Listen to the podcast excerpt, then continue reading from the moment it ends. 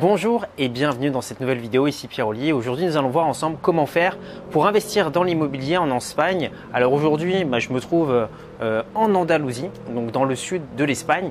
Et ce que je vous propose c'est de vous donner bah, les différences par rapport aux pays comme la France, la Belgique euh, ou la Suisse et vous allez voir qu'il y en a quand même euh, pas mal. La première chose que vous devrez faire c'est obtenir un numéro NIE.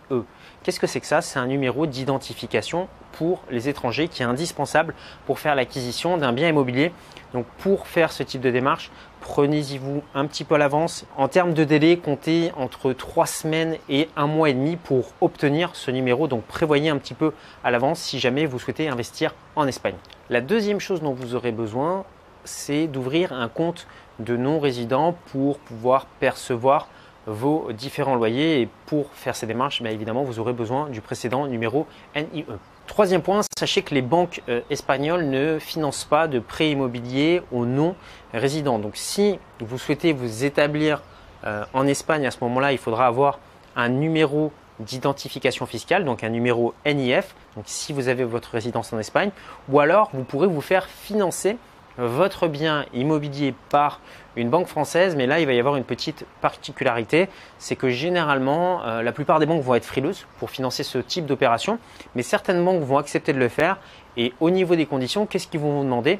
D'être propriétaire déjà d'un appartement euh, pleinement en France, qu'il n'y ait plus de crédit euh, sur cet appartement. Et ensuite ils vont prendre une hypothèque sur ce bien que vous détenez en France.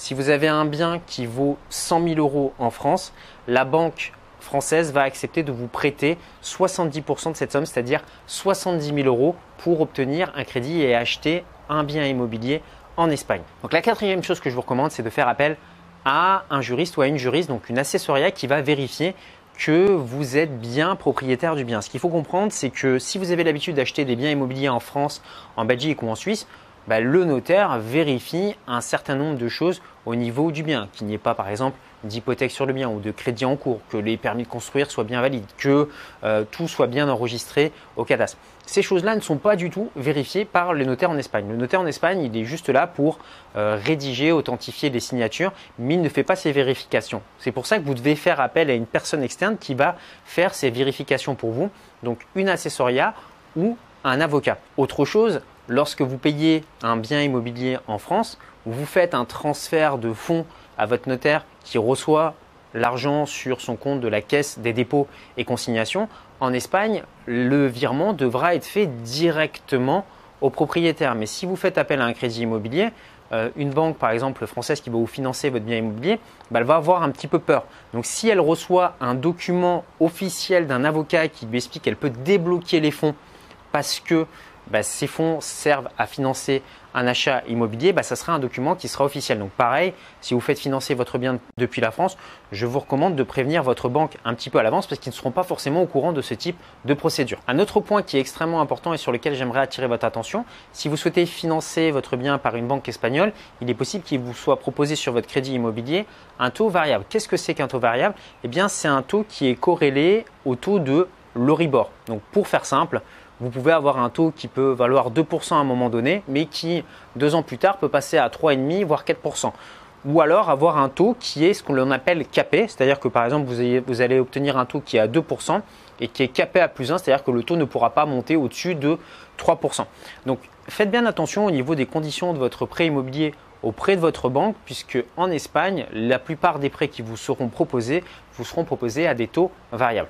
Alors maintenant, vous posez peut-être cette question, est-ce que oui ou non c'est intéressant d'investir en Espagne? Eh Bien la réponse est oui. Pourquoi? Parce que vous allez pouvoir trouver euh, des prix au mètre carré euh, beaucoup plus bas que dans d'autres pays européens. Donc qui dit prix au mètre carré assez bas dit une bonne rentabilité locative. Maintenant, il y a certaines particularités. Par exemple, les mètres carrés euh, qui vont être comptés lorsque vous allez à l'agence immobilière, si par exemple on vous dit vous achetez un appartement de 100 mètres carrés, bah, des fois l'appartement en fait ne fait que 80 mètres carrés puisqu'ils incluent les parties communes, par exemple, qui font 20 mètres carrés. Donc il faut regarder, les surfaces habitables ne sont pas forcément calculées comme en France. Pareil, vous avez des petites particularités, vous avez des fois des résidences qui ont été construites, il y a très peu de personnes qui habitent dans ces résidences. Évitez d'acheter dans ce type de résidence. Pourquoi? Eh Bien tout simplement parce que les charges de copropriété, s'il y a peu de propriétaires pour les payer, bah, vous allez payer très cher par rapport à ça. Maintenant, les stratégies que vous pouvez euh, trouver en France, comme la division, la location, la location courte durée, l'achat-revente, bah, ce sont des choses qui sont intéressantes à pratiquer en Espagne. Donc je vous invite à vous renseigner sur le marché espagnol. vous avez des villes comme Madrid, des villes comme Barcelone ou le sud de l'Espagne où aujourd'hui bah, il y a beaucoup de personnes qui viennent investir dans ce secteur. Comme d'habitude, il s'agit d'immobilier, il s'agit de gros montants, donc soyez toujours prudent avant de faire un achat immobilier et faites-vous bien accompagner. Maintenant, si vous souhaitez en savoir plus sur l'investissement immobilier, comment ça se passe, comment est-ce qu'on fait pour acheter euh, un appartement qui s'autofinance, comment est-ce qu'on fait pour obtenir un crédit auprès de sa banque, payer moins d'impôts et revendre un bien bah, sans avoir d'impôts à payer sur la plus-value, je vous invite à cliquer sur le petit carré qui s'affiche ici où vous avez un lien qui se trouve juste en dessous dans la description. Vous entrez votre email et vous allez recevoir quatre vidéos de formation privée. Moi, je vous envoie tous mes vœux de succès pour votre prochain investissement et je vous dis à très bientôt pour une prochaine vidéo. Ciao, ciao